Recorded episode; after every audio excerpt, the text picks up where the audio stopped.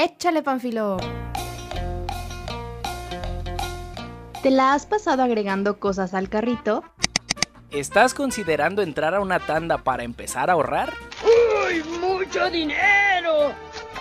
Mejor invierte unos minutos de tu tiempo y escucha este episodio.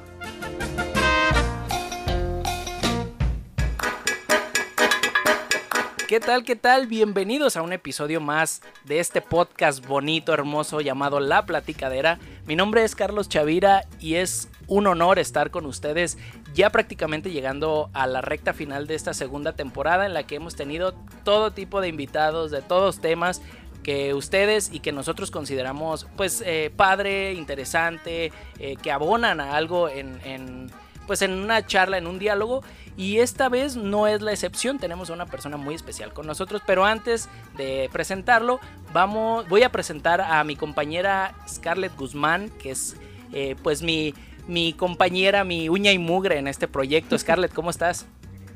Hola Chavira, hola amigos y no amigos, muy bien, gracias. Me da muchísimo gusto que nos estén acompañando una vez más y ya bien lo mencionaba Chavira, este, el invitado del día de hoy es alguien muy especial para nosotros y el tema del día de hoy sobre todo es un tema al que yo voy a estar muy atenta porque lo platicábamos Chavira y yo fuera de micrófonos. Siendo muy sinceros, no somos unas este, personas de ejemplo en cuanto a las finanzas, entonces vamos a poner mucha atención en este, en este episodio. Episodio titulado Finanzas para Dummies, eh, porque evidentemente ya lo decía Scarlett, nosotros pues no, no somos muy hábiles en esto de las finanzas, tanto personales como familiares, y para ello tenemos a una persona que eh, pues además de admirarlo en lo profesional, lo queremos mucho, es nuestro sensei, fue nuestro profesor, es, el sensei del periodismo. Eh, padrino de generación. Padrino de generación de Scarlett, es un, un gran tipo, un gran maestro, un gran profesional. Les estoy hablando de Gabriel Orihuela. Profe, ¿cómo está? Muy bien, muy bien, muchísimas gracias por la invitación. Es un placer estar aquí platicando con ustedes. Y bueno, vamos a empezar con, con, esta, con esta parte de las finanzas, de, de empezar a deshilar todo esto en compañía de, de, nuestro invitado, del profe Gabriel Orihuela, empezando con a qué se le podría llamar una buena cultura financiera. Sí, claro que sí. A ver, la cultura financiera eh, no es otra cosa más que un conjunto de buenos hábitos. Eh, Evidentemente estos hábitos se generan eh, como resultado de eh, conocimiento, como resultado de aprendizaje, pero en verdad no es nada complejo, son estos hábitos que hemos adquirido, muchos de ellos a través de la experiencia, echando a perderse se aprende y cuando tienes un problema con la tarjeta de crédito es cuando aprendes a administrarla, cuando te metes en una complicación con un financiamiento de nómina, por ejemplo, es cuando eh, aprendes a manejar un, crédito. Entonces, e, este, eh, este proceso de prueba y, error es el que generalmente nos lleva a esta serie de, hábitos. En México, desafortunadamente, a diferencia de, otras economías, no tenemos realmente eh, pues un esfuerzo por parte ni del sector privado ni del sector eh, público para eh, generar un conocimiento de finanzas, de finanzas personales. Eh, de tenerlo, ya hay alguna iniciativa de la administración federal en este momento, porque desde nivel primaria los niños aprendan sobre este, sobre este tema y de tenerlo sería en realidad muy, muy valioso porque esta cultura financiera lo que nos permite es tomar decisiones cotidianas, decisiones eh, día a día eh, para el manejo óptimo de nuestra, de nuestra economía. Eh, de pronto también los medios de comunicación, muchos economistas, no todos, hay grandes economistas, pero en todo caso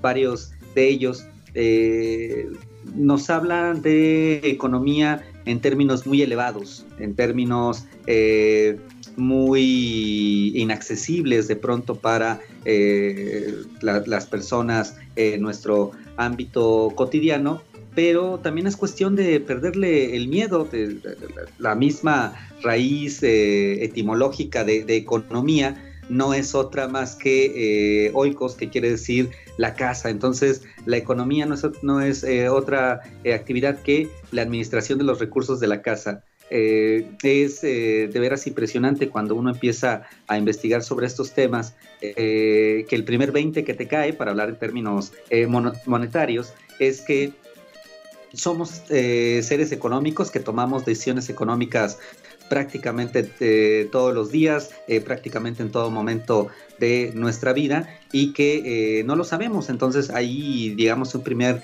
llamado es pues un mensaje de calma. La cultura financiera no es nada inaccesible. La cultura financiera es algo que está absolutamente a la mano de todos porque todos somos seres económicos, hombres económicos, eh, para utilizar la terminología de los especialistas. Oiga, profe, y hablando del de, entorno de una buena cultura financiera o de una cultura financiera, eh, de acuerdo a, su experiencia y a, su conocimiento pues, profesional en, el ramo de las finanzas, ¿usted cree que México eh, tiene una buena cultura financiera en general, los mexicanos? No, terriblemente no. A, ver, hay casos ejemplares y entre ellos eh, uno clarísimo son las madres de familia, las amas de casa.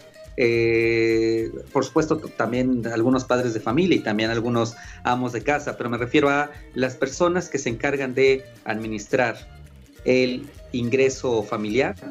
Son buenísimas para enseñarnos lecciones sobre cultura financiera. Prácticamente eh, términos que uno lee en la bibliografía económica, eh, podemos encontrar de todos ellos ejemplos en eh, los mercados, ejemplos en los tianguis, ejemplos en cómo una persona, cabeza de familia, decide quién va a llevar el uniforme de quién este año, quién va a estrenar útiles y quién va a reutilizarlos y quién va a reciclar eh, otros eh, materiales escolares. Entonces, eh, digamos que generalizando, en México falta mucho por aprender en cultura financiera, pero hay claramente personas que nos pueden dar lecciones enormes en este, en este sentido, muchas de ellas ahí dentro de nuestras, de nuestras casas y a ellas les tendríamos que,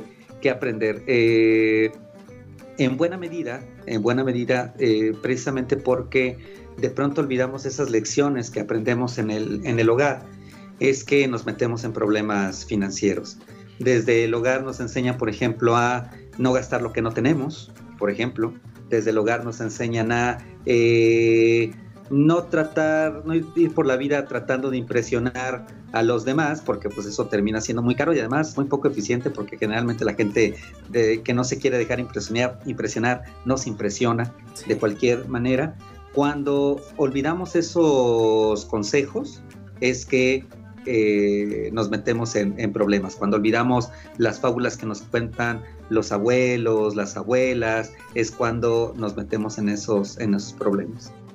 Eh, ¿qué relación tienen las finanzas personales o familiares con el sistema económico de nuestro país o, mundial incluso? Sí, eh, están estrechamente relacionados. De hecho, la economía, eh, bueno, partiría yo de ahí, la economía es una ciencia que estudia la administración de los recursos por parte de las personas, por parte de las instituciones, por parte de los países. Eh, ¿Cuál es la característica fundamental de los recursos? Eh, su escasez. No alcanza para todo. Eh, lo, pongo de esta manera. Si tuviéramos una cartera mágica o una bolsa mágica que cada vez que la abrimos sacamos el dinero que necesitamos, no habría necesidad de una ciencia llamada economía. Es la limitante, la limitación que tienen estos eh, recursos, lo que nos lleva a crear una ciencia que nos enseñe a cómo administrar esos recursos de manera eficiente. Eh, ¿Por qué necesitamos administrar esos recursos? Para obtener el mayor beneficio, el mayor rendimiento. ¿Para quién? Para nosotros mismos. Entonces, eh, como decía hace unos momentos, nosotros somos seres que cotidianamente tomamos decisiones económicas. cuando tú tienes que decidir entre meterle 600 pesos de gasolina al tanque de tu coche o comprar una botella de licor para el fin de semana, esa es una decisión económica. Si tuviéramos esta bolsa o esta cartera eh, milagrosa, eh, no habría necesidad de tomar una decisión. Como nada más tenemos 600 pesos en la cartera, tenemos que decidir por algo y sacrificar lo otro. Eh, esa como definición de, economía. ¿Qué es lo que nos va a llevar a tomar esas decisiones? La búsqueda de el mayor beneficio para eh, nosotros. ¿Qué me conviene más en este momento? ¿Meterle dinero al tanque de gasolina o comprar la botella de licor, de tequila, de vodka, de lo que sea que, me quiero comprar? Eh, la economía, esta ciencia, ¿sí? tiene dos, eh, se divide en dos grandes ramas. Una de ellas es la microeconomía y la otra es la macroeconomía. La microeconomía lo que eh, estudia son las decisiones de nosotros los individuos. Nosotros como consumidores, nosotros como microempresarios, nosotros como eh, cabezas de hogar. cuando compramos un kilo de jitomate, cuando compramos un kilo de huevo, cuando compramos eh, la carne para asar eh, durante el fin de semana, ¿sí? Todas esas eh, pequeñas decisiones las estudia la microeconomía. Pero sumadas, todas esas decisiones se convierten en el ámbito que estudia la macroeconomía, porque la macroeconomía lo que estudia son los grandes indicadores económicos de un país. El, entre ellos, el más importante, lo hemos escuchado eh, con muchísima frecuencia, el Producto Interno Bruto. El Producto Interno Bruto no es otra cosa más que la suma del valor monetario, de lo que, de lo que vale, de lo que cuesta, todo lo que produce un país y todos los servicios que ofrece un país durante un periodo determinado. Entonces, el Producto Interno Bruto no es otra cosa más que la suma de la demanda. Eh, los economistas dirán de la demanda agregada de esos productos y de esos servicios. ¿Quiénes demandan esos productos y esos servicios? Nosotros. De eso se trata eh, esta, esta relación. Entonces, todos los días, nosotros con estas pequeñas decisiones, compro pollo o compro res, compro huevo o compro camarones, lleno el tanque de gasolina o eh, envío un ramo de flores estas pequeñas decisiones terminan sumándose y sumadas se convierten en esta gran economía que da pie a lo que conocemos como el sistema económico nacional o el sistema económico mundial. Profesor, actualmente estamos viviendo algo que, bueno, por lo menos yo no, no nunca había considerado, no me había pasado por la mente, que es una, una pandemia. Entonces, me gustaría saber qué precauciones o consideraciones debemos tomar en cuenta ante una probable crisis financiera post pandemia. Sí, sí. Eh, a ver, eh, me parece que la crisis es eh, prácticamente inevitable. no, no, no, creo que sea este, improbable en este, en este momento por dos razones clarísimas. La primera, eh, ya veníamos entrando a un proceso de desaceleración económica.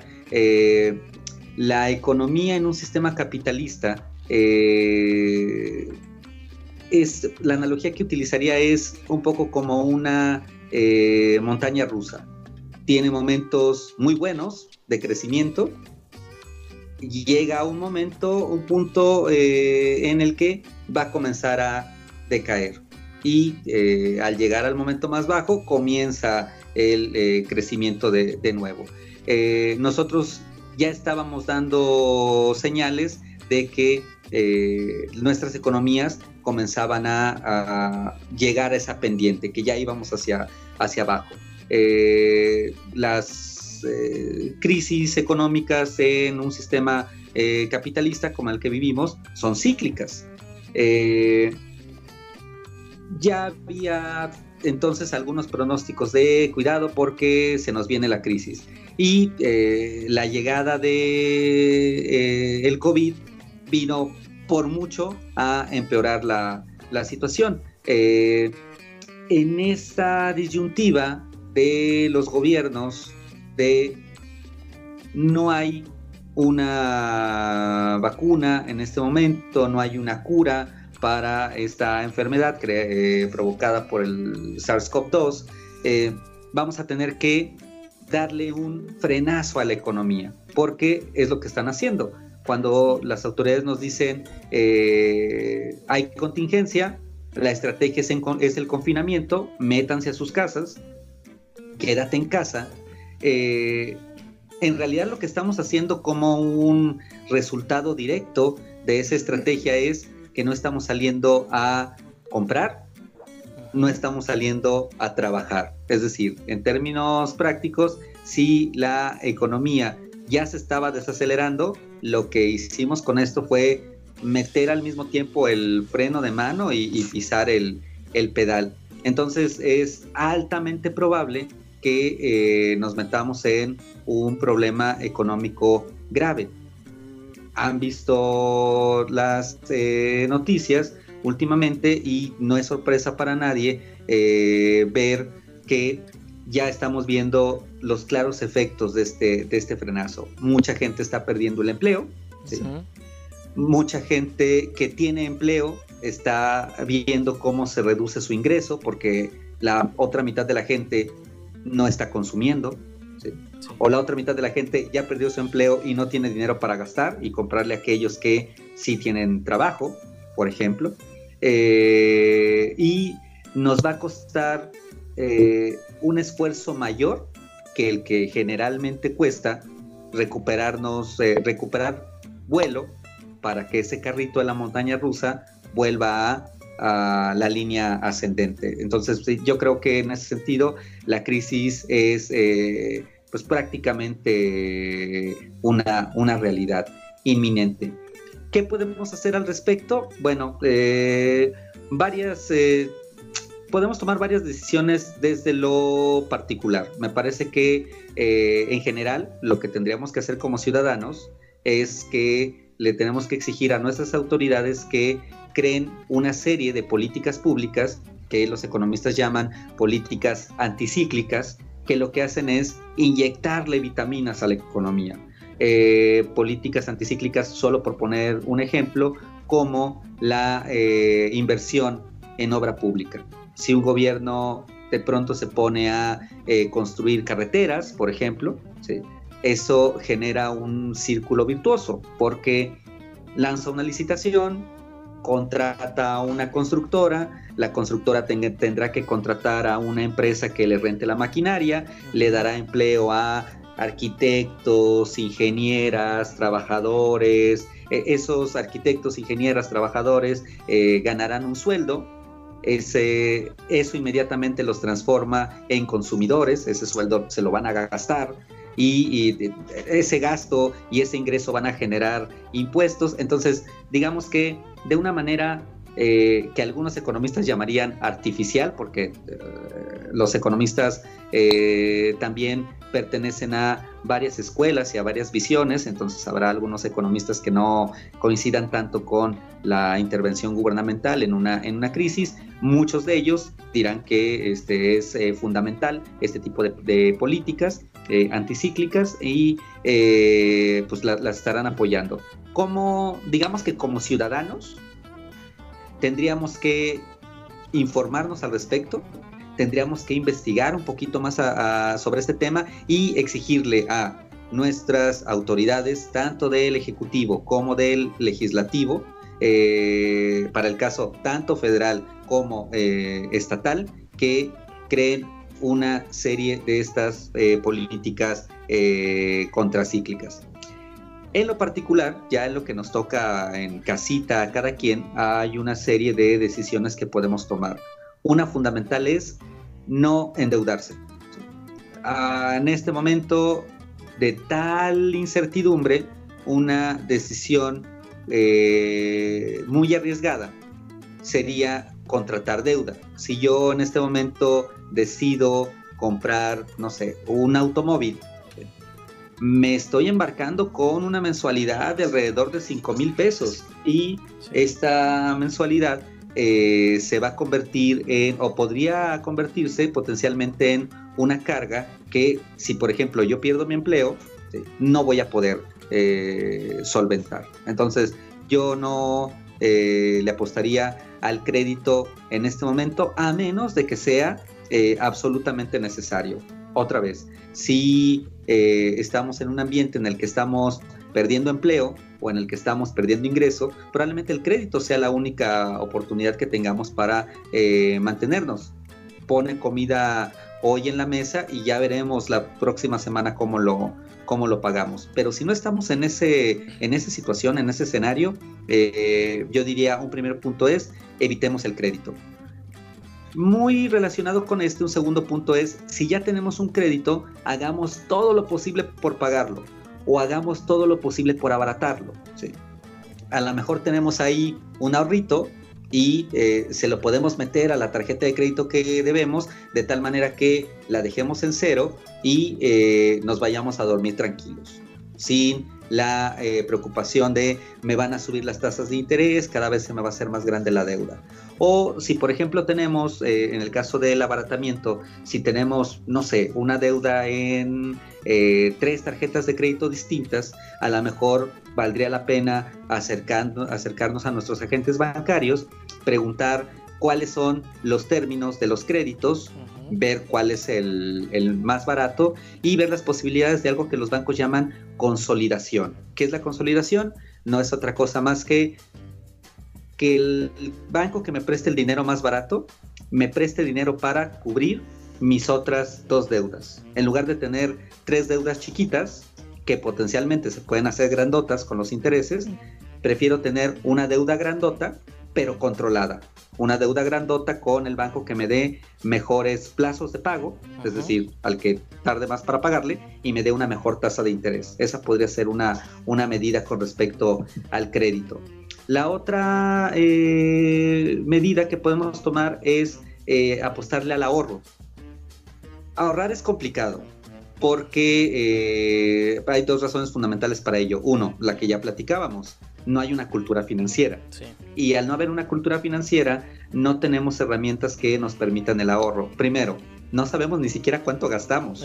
Sí hombre, a veces no sabemos ni cuánto ganamos. La, cuando somos eh, personas que tenemos un patrón y que cada 15 días nos eh, firmamos un recibo de nómina, hay no mucho problema. Ahí tenemos un registro hasta por escrito de cuánto, de cuánto ganamos. Pero las personas que, por ejemplo, trabajan como independientes, los llamados freelance, que tienen tres o cuatro ingresos, las personas que eh, no sé, se dedican a eh, las ventas por catálogo o son agentes comisionistas, es decir, aquellas personas cuyos ingresos son variables, a veces no tenemos realmente control de cuánto, de cuánto ganamos. Entonces, bueno, en ese escenario, eh, ahorrar es complicado porque ni siquiera sabemos cuánto dinero administramos y ni cómo lo administramos. Y la otra razón fundamental es la que seguramente todas las personas que nos escuchen eh, van a tener en la mente cuando me oigan decir que eh, hay que ahorrar, que es, ¿y qué vamos a ahorrar si no nos alcanza? Sí, efectivamente, ahorrar en un país este, con sueldos tan castigados, con condiciones tan precarias como las que ofrecen muchas compañías en, México, es, es difícil. Eh, esa es la mala. La buena pero es una buena muy forzada, es que no nos queda de otra. Eh, tenemos que ahorrar porque, eh, como este año nos ha dejado clarísimo, los imponderables existen y, lo que puede salir mal va a salir mal, como señala la ley de, de Murphy. Eh, en cualquier clase de finanzas personales, en cualquier clase de emprendimiento, por ejemplo, a las personas que eh, quieren poner una empresa, le van a, les van a decir que una buena práctica financiera es tener un colchoncito, tener ahorrado para eh, enfrentar una situación grave. ¿Cuánto hay que tener ahorrado para tener una situación grave? Bueno, cuando nos lo decían hasta 2019, parecía exagerado. Nos decían entre tres y cuatro meses de tu ingreso. Si a ti te corren de tu empresa, o tienes un accidente y no puedes trabajar, tienes en el banco o en donde lo tengas invertido lo suficiente para vivir tres o cuatro meses cubriendo tus gastos, estás bien. Cuando nos decían eso hasta 2019, uno decía, ay, tres o cuatro meses, es muchísimo. ¿Qué tiene que pasar para que yo me quede sin ingresos tres o cuatro meses? Bueno, este, en lo particular, te, puedes accidentar, ¿no? Y en lo general, pues puede llegar un virus este, y nos pueden meter a, las casas. Entonces, eh, otra vez, eh, es esta idea muy manida de eh, las crisis significan oportunidades. Bueno, este, yo la verdad es que tampoco soy un optimista a ultranza, pero sí creo que hay que aprender las lecciones de la vida y este año nos tiene que dejar una lección clarísima, que es no nos puede agarrar una contingencia sin dinero en la bolsa. Una libretita, una hoja de cálculo una aplicación que hay montones de aplicaciones para administrar finanzas personales ahí en las, en las tiendas, eh, son grandes herramientas como primera instancia. Y después hay que empezar a calcular cuánto gasto. Los famosos gastos hormiga, que a veces son hormiga y a veces son avispa y a veces son un insecto más grande porque eh, pues ni siquiera los tenemos medidos. Eh, son grandes fugas de, dinero. Esos 25 pesos, 30 pesos que todos los días gastas saliendo de la escuela o saliendo del trabajo, cuando lo sumas, ¿sí? se convierte en una cantidad importante. Fumas, redondemos el precio de la cajita de cigarros a 50 pesos. No parece mucho, pero las personas que fuman una cajetilla de cigarros al día, que ya es un montón, pues ya por pura salud deberíamos este, eh, pensar si realmente es un hábito que nos conviene. Pero en el ámbito de monetario, esos 50 pesos diarios, pensemos que uno fuma de lunes a viernes, porque pues, sábado y domingo está uno con la familia y puede molestarlos y tal y tal. De lunes a viernes se convierten en 250 pesos. Esos son mil pesos al mes esos son 12 mil pesos al año. Esos 12 mil pesos al año, solo para ponerlo en perspectiva, pagan perfectamente una póliza de seguro de gastos médicos mayores. Pagan perfectamente una póliza de eh, seguro para el tu auto. Sin problema, sin problema. Entonces, hay que aprender a eh, medir en qué gastamos otra vez en esa libretita, eh, para eso se sirve mucho la libretita porque es móvil, o la aplicación. Y si una goma de mascar nos compramos, la apuntamos. Y si nos compramos una revista, la apuntamos. Y cada canción que bajemos de internet eh, legalmente, por supuesto que es lo que tenemos que hacer, ¿sí? la apuntamos y cada eh, transmisión de evento oficial que eh, nos cobren por streaming, lo apuntamos. Nos vamos a dar cuenta de muchísimos gastos que no estamos aprovechando. Pongo un ejemplo, ahorita que platicamos por del streaming. Eh, de pronto tenemos estas tres o cuatro mini suscripciones a servicios de televisión bajo demanda o de música bajo demanda y que nos termina costando, no sé, 400, 500 pesos al mes. Pero cuando realmente empiezas a poner la atención al, asunto, te das cuenta que no las aprovechas. te das cuenta que no necesitas. Eh, exactamente, entonces estás pagando por un servicio que no estás recibiendo, no tiene lógica. Hay que empezar a hacer sacrificios y de esos sacrificios empezar a ahorrar. Ahora, para ahorrar necesitas una meta. Yo quiero ahorrar para qué? Quiero ahorrar porque quiero pagarme un curso de doblaje padrísimo que viene internet. Sí, ah, ya tengo una meta, empiezo a ver qué necesito, eh, cuánto necesito ahorrar diariamente o semanalmente para llegar a esa meta, le pongo un plazo, los objetivos tienen que ser medibles y tienen que tener un plazo y eso te va a motivar. Ponle una meta a tu ahorro, vas a ver que vas a empezar a ahorrar. Tercer punto, parece una contradicción, pero es hay que gastar. ¿Por qué tenemos mm. que gastar? Porque le tenemos que inyectar también nosotros desde nuestras casas vitaminas a la economía. A todos nos conviene tener una economía fuerte, una economía pujante. Y la economía, como decíamos hace ratito, la hacemos todos. Vamos a salir a gastar. Nada más que este gasto, y esto es muy importante, tiene que ser un gasto muy inteligente. ¿En qué, qué par de sentidos eh, recomendaría yo que fuera inteligente el gasto? El primero, hay que pensar bien a quién le estamos dando nuestro dinero. Todas estas publicaciones en redes sociales que están llamando a eh, el apoyo a los pequeños negocios tienen toda la razón del mundo. Sí, claro, las grandes tiendas eh, departamentales o las grandes tiendas de autoservicio son importantes para el país y generan un montón de empleos. Pero en México, casi 8 de cada 10 empleos los generan las micro, pequeñas y medianas empresas. Cómprale a la señora de la esquina, cómprale al señor del puesto, cómprale a tu vecino que tiene un eh, pequeño restaurante, cómprale a tu primo que tiene una pequeña empresa de impresiones, ¿sí? Si de todos modos vas a gastar, mejor métele dinero a los bolsillos que de veras no pueden vivir sin él hoy. Hay que gastar inteligentemente. Y el otro punto que recomendaría en este gasto inteligente es gasta en productos que sean, uno, bienes duraderos y dos, que sean inversiones a mediano y largo plazo para ti. Si vas a hacerlo, métele algo que dure.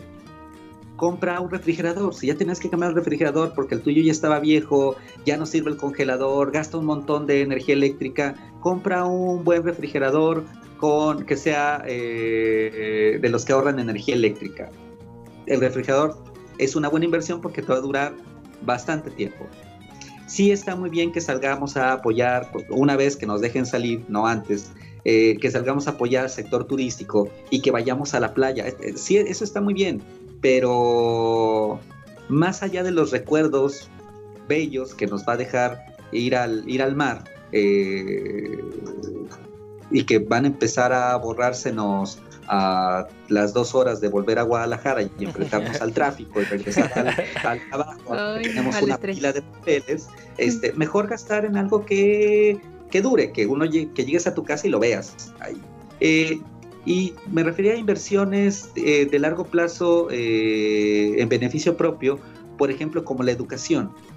A ver, creo que a estas alturas del partido a todos nos queda claro que el aprendizaje tiene que ser un proceso continuo, que ya no nos podemos, eh, como en algún otro momento, eh, jactar de que ya salimos de la escuela. Nunca, nunca, nunca vamos a salir de la escuela, porque es tan cambiante la situación que cada vez se nos exige en el mercado laboral un mayor número de habilidades, ¿sí? un mayor número de capacidades, nuevos conocimientos. Entonces, bueno, si tienes dinero para gastar, ya después de haber ahorrado y pagado tus deudas y tal y tal, si tienes dinero para gastar, una buena idea es gástatelo en la capacitación, gástalo en una buena escuela para eh, tu familia, unos buenos cursos para ti, gasta en libros y eso te va a ayudar a eh, tener una, eh, una mejor posición en un mercado cada vez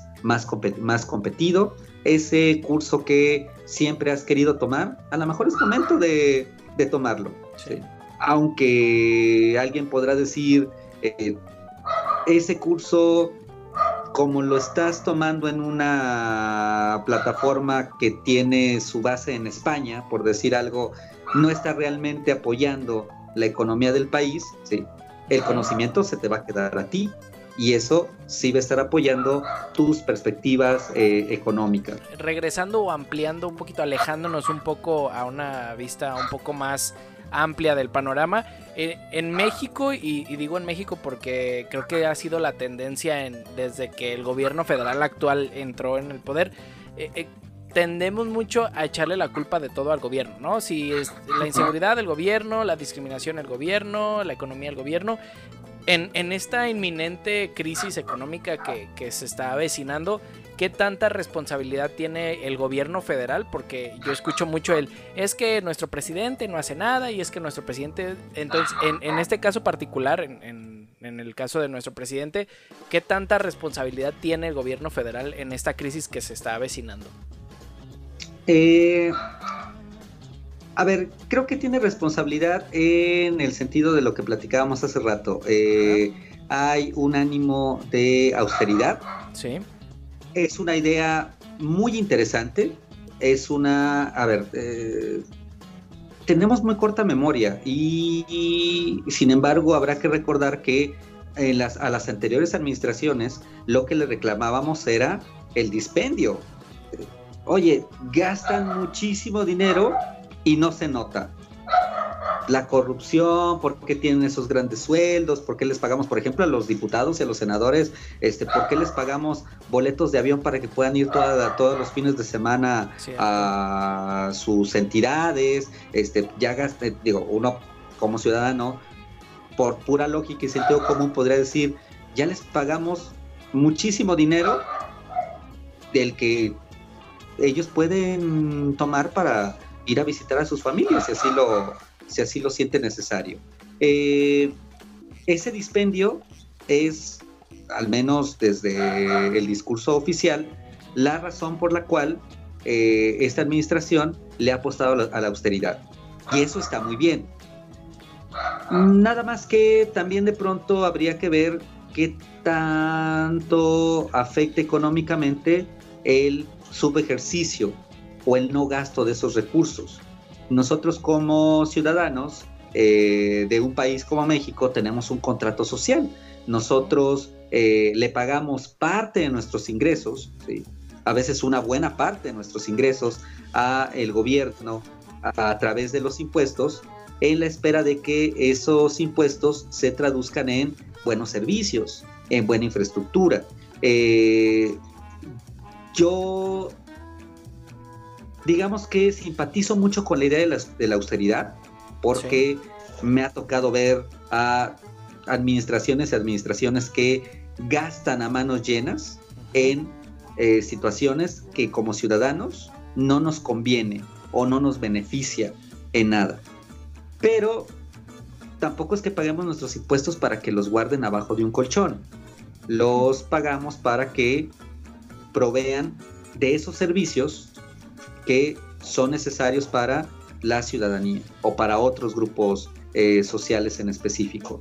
Eh, en ese sentido, me parece que sí hay un margen de mejora importante eh, desde la administración estatal. Como decíamos hace, rato, enfrentamos una crisis inminente, ¿sí? una desaceleración económica clarísima, y eh, probablemente incluso hasta una depresión económica eh, clarísima. Y prácticamente todos los órganos internacionales eh, económicos y la iniciativa privada que hacen pronósticos afirman que la economía mexicana va a caer este año, depende a quién le preguntemos, un 6, un 7, un 8%, que son caídas enormes. Hay gente que habla del 10, hay gente que habla del 11%. Eh, ante este panorama, uno esperaría que eh, el gobierno cree una serie de políticas públicas de las que platicábamos hace ratito, eh, a través de las cuales, con el gasto público, con esta inversión de los impuestos en, por ejemplo, creación de infraestructura, aeropuertos, carreteras, puertos, eh, parques industriales, por ejemplo, se le inyecte vitaminas a la, economía.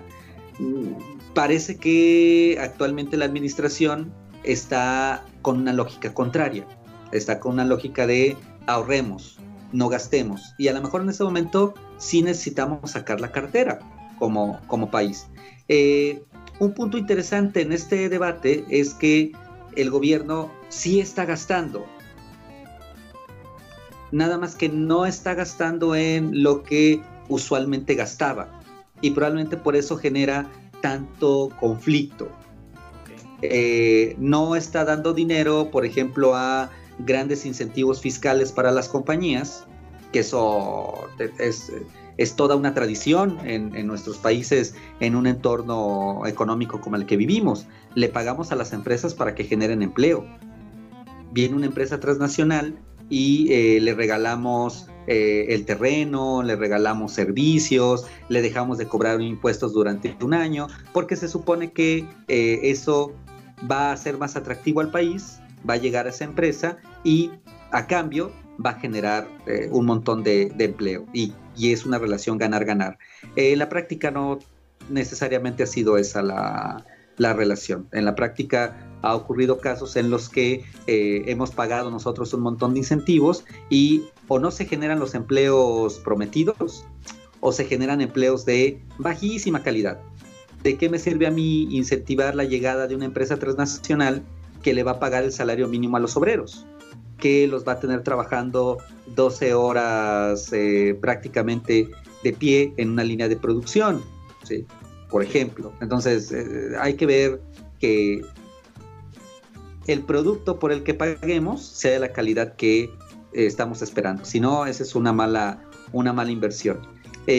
Como ya no hay, al menos discursivamente, este tipo de programas, hay mucho ruido en este momento eh, en la esfera pública. El gobierno no está apoyando a las empresas. Es cierto, el gobierno no está apoyando a grandes empresas. De hecho, peor para ellas, les está cobrando impuestos que durante sexenios no les cobraron. Y por otra parte, el gobierno está gastando en programas sociales. Está dando becas, por ejemplo, el programa de Jóvenes Construyendo el Futuro, que es, que es un programa muy criticado, lo siguen llamando este, peyorativamente el programa de los ninis y pues eso es mm, nada más que no han revisado algo tan básico como la página del programa. Esos jóvenes, cuando se integran al programa, dejan de caer en esta categoría, insisto, medio peyorativa, de ninis, porque para tú recibir la beca tienes que entrar a una empresa como aprendiz. No estás en tu casa. Esta idea es falsa de les dan dinero a la gente para que no haga nada. Eso no es cierto. Esos jóvenes van todos los días a una empresa a aprender.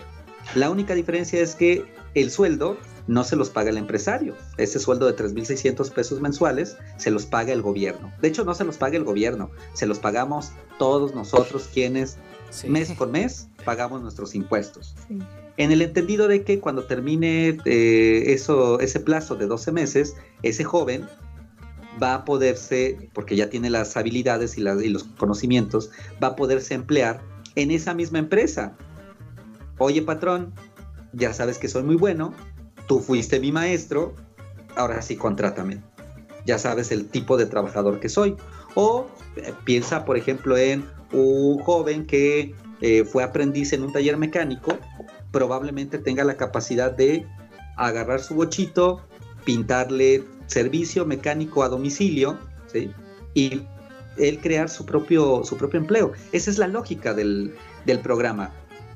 ¿Es absolutamente mejorable? Sí, es absolutamente mejorable porque todo, como todos los programas sociales hay fugas de dinero, como en todos los programas sociales siempre hay quien encuentra la manera de transar, este, inventan empresas este, para sacarle dinero al gobierno sin realmente cumplir, hay empresarios, pero ojo, tú lo, tú lo decías hace ratito, solemos culpar al gobierno. Y sí, el gobierno es absolutamente criticable de muchísimas decisiones, pero ese, esa persona que le dice al joven, mira, si quieres no vengas a trabajar y ahí vamos por la mitad de los 3.600, te conviene.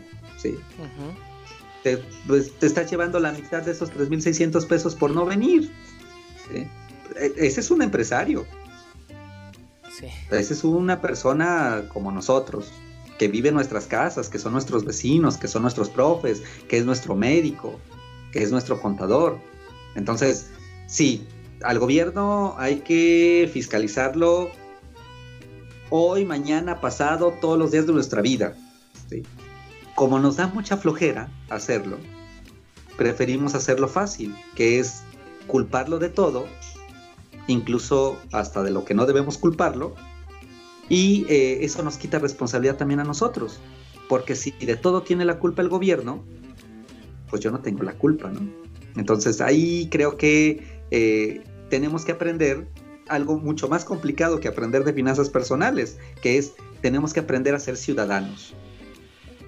Tenemos que aprender a aprender cómo funciona nuestro sistema político. Tenemos que aprender a, eh, a ver, un dato tan básico como en qué distrito vivo, quién es mi diputado, a quién le tengo que exigir cuentas. ¿sí? Ya pago impuestos. A ver, yo pago impuestos todos los meses creyendo que mis impuestos son necesarios. No los pago con gusto, pero los pago. No me, a ver, no quiero decir que no me pesa pagarlos, pero les juro que no salgo llorando del banco, porque sé que ese dinero se va a traducir en un botecito de pastillas para una señora que los necesita en el Seguro Social.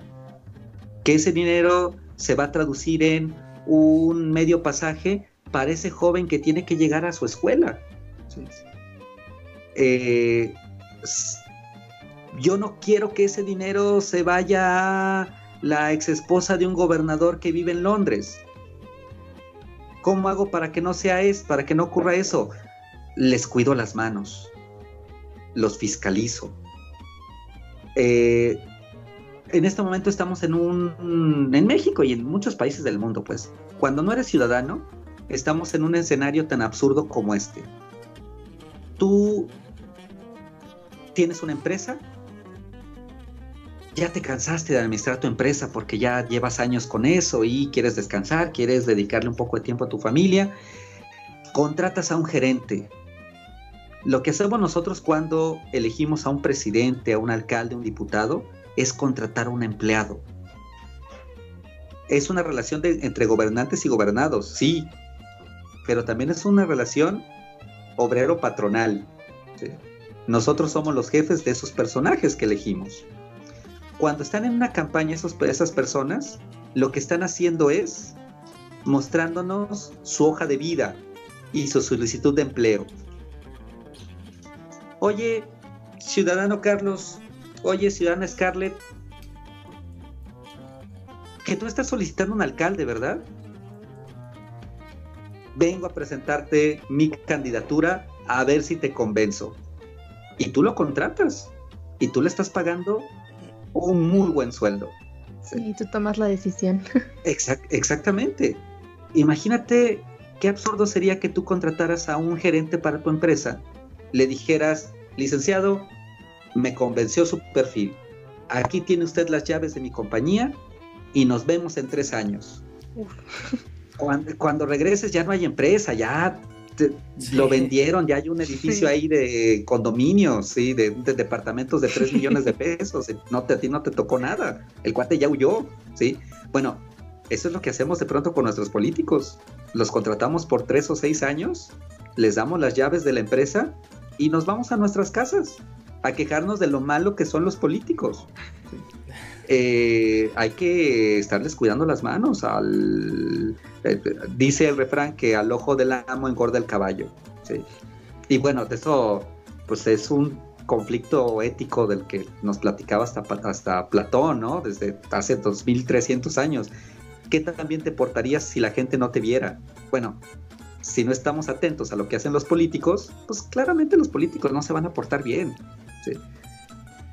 Educar a la gente para ser ciudadano es mucho más complicado.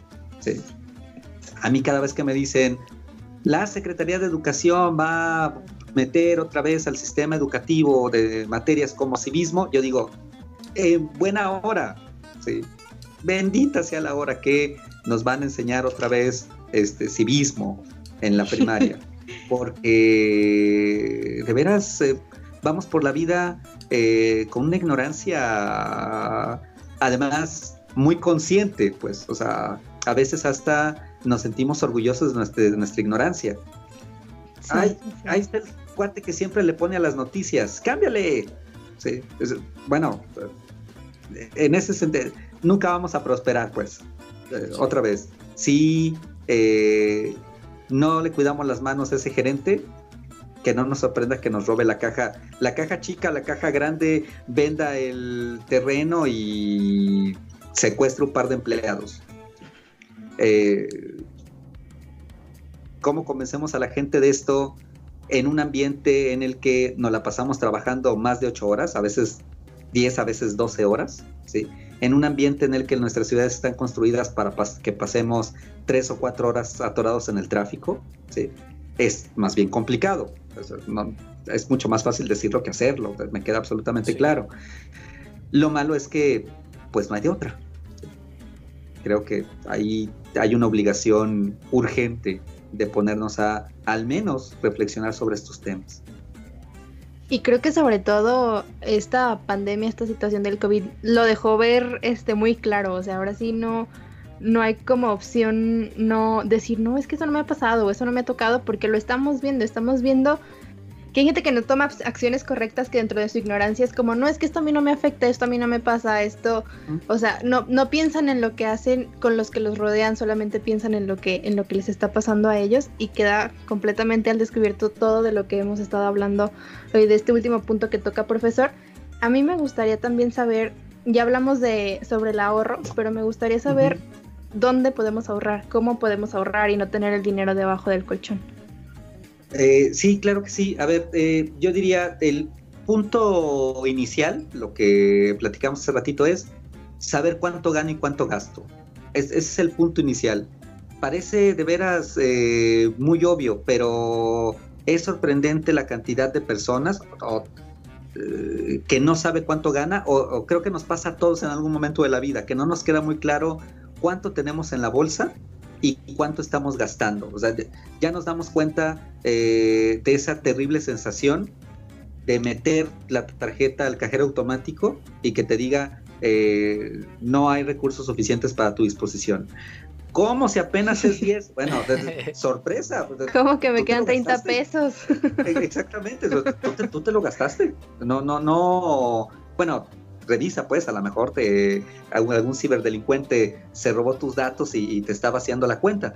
Pero si no es ese el escenario, fueron decisiones que tomaste tú por no tener claro ese flujo de dinero. Entonces, el primer paso yo diría es, tienes que saber cuánto ganas y tienes que saber cuánto gastas. Y esto es, de veras, un asunto de libretita, un asunto de hoja de cálculo, un asunto de me bajo una aplicación y chicle que compro, chicle que apunto. En este momento, eh, sobre todo las personas jóvenes están enfrentando una situación que es una gran amenaza para ustedes, pero que no se nota porque es muy lejana todavía, que es eh, no hay un sistema que garantice su ahorro para, su ahorro para el retiro. Eh, nosotros todavía, eh, mi generación, tenemos la suerte, y es una suerte muy cuestionable, porque el, esquema de las Afore tampoco garantiza en absoluto un retiro eh, digno. De hecho, creo que lo que tenemos garantizado es lo contrario. Si alguien se retira con la Afore, no va a tener un retiro digno. Necesita otra fuente de, de ahorro para el retiro otro tipo de ahorro para el retiro. Pero al menos nosotros teníamos Afore. Su generación, a partir de una reforma eh, laboral de 2012, que se dio lo que se llama la flexibilización laboral, eh, ustedes son contratados con esquemas que implican eh, la no creación de un vínculo laboral. O sea, ustedes no trabajan con una plaza, a ustedes les dicen, me gusta tu trabajo, date de alta en Hacienda, dame un recibo de honorarios, dame una factura y yo contrato tus servicios, pero no te veo como trabajador, te veo como un proveedor de servicios, eh, sin ningún ánimo de demérito. Es el mismo nivel que tiene la empresa que me vende el agua purificada así es como te veo, es, la misma relación que llevo. Viene un señor y me cambia aquí los garrafones, se lleva los vacíos y me trae los llenos. Es lo mismo eh, administrativamente, ¿qué haces tú? Vienes todos los días a prestarme un servicio. ese servicio, es, exactamente, ese servicio es, sacarme la chamba, pero administrativamente es un servicio. ¿Qué genera esto? Que como no tienes una planta, porque no eres trabajador, no eres trabajadora, no tienes seguridad social, no tienes afore, a menos de que la contrates tú por tu lado. Están en un entorno bastante amenazante. ¿Por qué? Porque no estás haciendo colchoncito para tu retiro. En esa meta de ahorro podrías incluir, voy a empezar a pensar desde mi primer empleo en mi retiro.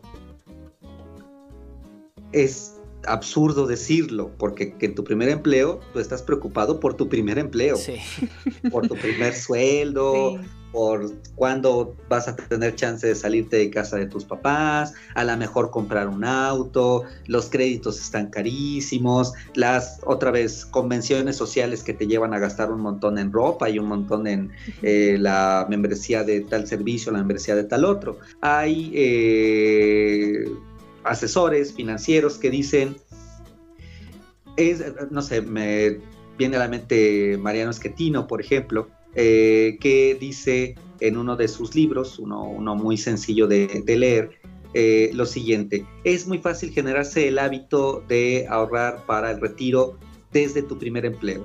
Y él dice, eh, ahorra la diferencia entre 20 y tu edad como punto porcentual de tu ingreso. ¿A qué se refiere? Muy sencillo. Empiezas a trabajar a los 21 años, ahorra 21 menos 21, ahorra el 1% de tu salario. No es mucho. Nada más para tu retiro, ahorra para todo lo demás, esas otras metas de las que platicábamos. Para tu retiro ahorra el 1%. Y cuando tengas 22 ahorras el 2%. Y cuando tengas 25 ahorras el 5%. Cuando llegues a los 30 ya tendrías que estar ahorrando el 10% te generas ese hábito, dice Macario Esquetino, y vas a llegar con el colchón suficiente para tener un retiro digno, tener el suficiente dinero para que no te corran de tu casa, el suficiente dinero para comer cuando tienes hambre, el suficiente dinero para curarte cuando estás enfermo. Eso es, eso es un retiro digno. Parece muy modesta la meta, pero es carísima. Sí. Y tenemos que prepararnos lo más pronto posible. Entonces, ponte esas metas de ahorro. Eh, ayuda mucho eh, que alguien te apoye en esas metas. Eh, compártele ese objetivo de compra de coche, pago de universidad, de posgrado, a tu pareja, a tus papás, a tus amigos, porque la presión social es canija. A ver, utilízala a tu favor. Exacto si hay una presión social para comprarte cierta marca de tenis, pues mejor utiliza la presión social para que te, oye, te vas a gastar 300 pesos en la hamburguesa, así nunca vas a ir a tu curso de doblaje de voz. Ah, ah, está bien, está bien, este, cancélame la orden, este, vamos a pedir algo más baratito, ¿sí? Eh, ayuda mucho eh, tener ese, ese apoyo las parejas son apoyos fundamentales en estas, eh, en estos, ¿cómo se llama? En estas líderes. Y los amigos, los, los de adeveras, es decir, los amigos que a veces suenan como tus papás, esos son imprescindibles. Eh, a veces eh, los papás nos quieren tanto que no te van a decir algo cuando ven que estás incumpliendo esas metas, pero tú sabes este, quién sí va a agarrar el latiguito y te va a traer corto. Entonces, a esas personas compárteles tus objetivos, vas a ver que más fácilmente eh, vas a poder eh, lograrlos. El crédito es una palanca financiera, de hecho el término financiero para los créditos es apalancamiento. Si tú recuerdas tus clases de física, ¿sí? en, la, en el bachillerato, en la prepa, te hablaban de el beneficio de las palancas. Denme una palanca y muevo al mundo, nos decía. Con poca fuerza, pero con la ayuda de una palanca, yo puedo mover lo que tú quieras. El crédito es un apalancamiento. Las grandes decisiones financieras de tu vida, casi te lo puedo asegurar, ¿sí? a menos de que tu segundo apellido que no conozcas sea Slim, por ejemplo, eh, van a tener que ser acompañadas de un crédito. Cuando compres tu coche, vas a necesitar un financiamiento. Cuando compres tu casa, vas a necesitar de un financiamiento. A veces puede ser que hasta cuando te cases vas a necesitar de un financiamiento. Cuando nazca tu bebé, este, cuando le pagues la universidad a tu hija o a tu hijo. Eh, los créditos son herramientas fundamentales en nuestras decisiones financieras. Nada más que no hay que dejar que nos coman. Hay varios recursos eh, interesantes, gratuitos, en línea, de los que podemos aprender. A ver, la Conducef. La Conducef es un organismo de gobierno, es la eh, Comisión Nacional para la Defensa, eh, Protección y Defensa de los Usuarios de los Servicios Financieros, espero no equivocarme en el nombre de, este, de, este, organismo. Está la revista de la Conducef que se llama Su Dinero, me parece, que eh, cada vez que aparece trae artículos muy interesantes al respecto de cómo manejar tus, eh, tus finanzas. Hay un curso gratuito de la Conducef que no lo dan siempre, pero de vez en vez está ahí este, disponible en, la red. Eh, de vez en vez en estas plataformas de cursos masivos abiertos en línea, los, famosos MOOCs, como Coursera, como Miriada X, como México X, instituciones muy importantes, muy reconocidas como la propia UNAM, dan eh, la facilidad de que tú tomes un curso gratuito sobre finanzas personales. Eh, creo que aprendo más esta plataforma de la Fundación Carlos Slim, este, entre otros eh, socios, me parece, tiene varios cursitos al respecto de generar estos hábitos que juntos forman la cultura financiera. Entonces, lo que decíamos hace ratito, eh, la vida es eh, un proceso de constante aprendizaje y esta es una buena, una buena materia para, para aprender constantemente. de veras, es la diferencia entre dormir tranquilo y no, y no, dormir, que se nos vaya, que se nos vaya el sueño. Bueno, pues es una cátedra de finanzas personales la que acabamos de recibir. Son muchísimas cosas las que hay que tomar en cuenta. Que digo, parecen, eh, por momentos parecen complejas, en otros momentos parecen demasiado básicas. Pero la, la, realidad es que la mayoría de personas que estamos escuchando esto no las seguimos. Y no las seguimos por diferentes factores en, en cierta parte. Eh, a veces por hacer como demasiada confianza en que no, bueno, ¿qué tiene? Me, voy a comprar esto, no importa. Y, que tanto es tantito. Exactamente, con esta filosofía y, que nos está llevando o nos puede llevar a, a consecuencias pues muy desagradables de, de manera financiera eh, y eso es ahorita que a lo mejor no estamos, eh, que no tenemos a nuestro cargo una familia de manera económica, pero pues es, es mejor empezar con esa cultura cuanto antes para poder eh, solucionar este tipo de contratiempos cuando, cuando nuestra vida madure y cuando cambiemos de etapa. Entonces, eh, bueno, antes de, despedir el episodio, vamos a pasar a, a la dinámica que tenemos preparada como con cada invitado ahora para el maestro Gabriel Orihuela, en donde eh, pues ya, ya, ya la conocen. Vamos a tener 10 palabras que Scarlett y yo vamos a, compartirle al maestro Gabriel Orihuela. Una eh, de manera alternada y él nos va a decir lo primero que se le venga a la mente con cada una de esas palabras. ¿De acuerdo, maestro? Venga. Muy bien. Eh, Scar, pues si quieres, empiezo yo y ahorita y tú dices la segunda, ¿va? Muy bien. Perfecto. La primera palabra, profe, periodismo. Ah, transparencia. Finanzas. Ah. Solución y problema potencial. Bien. La tercera, híjole, esta me duele. Atlas. Esperanza. ok. Alumnos. Ah, es mayor esperanza que el Atlas. Eh, la que sigue, Kapuczynski. Guía fundamental. Buen nombre. Tareas. Ah, responsabilidad. Inversión. Decisión inteligente. Comunicación. Ah, actividad fundamental, imprescindible. Bien. La penúltima es Guadalajara. Ah, ciudad maravillosa que ojalá siempre nos deje vivir en ella. Y la última, encabezado. Encabezado. Eh, estaba tentado a decir importancia trascendental, pero estamos en un momento en el que no todos los encabezados eh, cumplen las expectativas. Entonces, eh, ese será otro tema del que tendrán que platicar, chicos. Diría entonces, eh, como encabezado, digo, como respuesta de encabezado, diría aprender a distinguirlos. Bien, bien, muy bien. Pues ahí está la dinámica con el maestro Gabriel Orihuela, al cual le agradecemos de verdad, maestro. Usted sabe el cariño, el, aprecio que le tenemos, la admiración, eh, tantas y tantas horas en, el aula y ahora que, tenemos esta posibilidad de compartir también afuera de, del aula, pues le agradecemos el, tiempo que, nos regaló.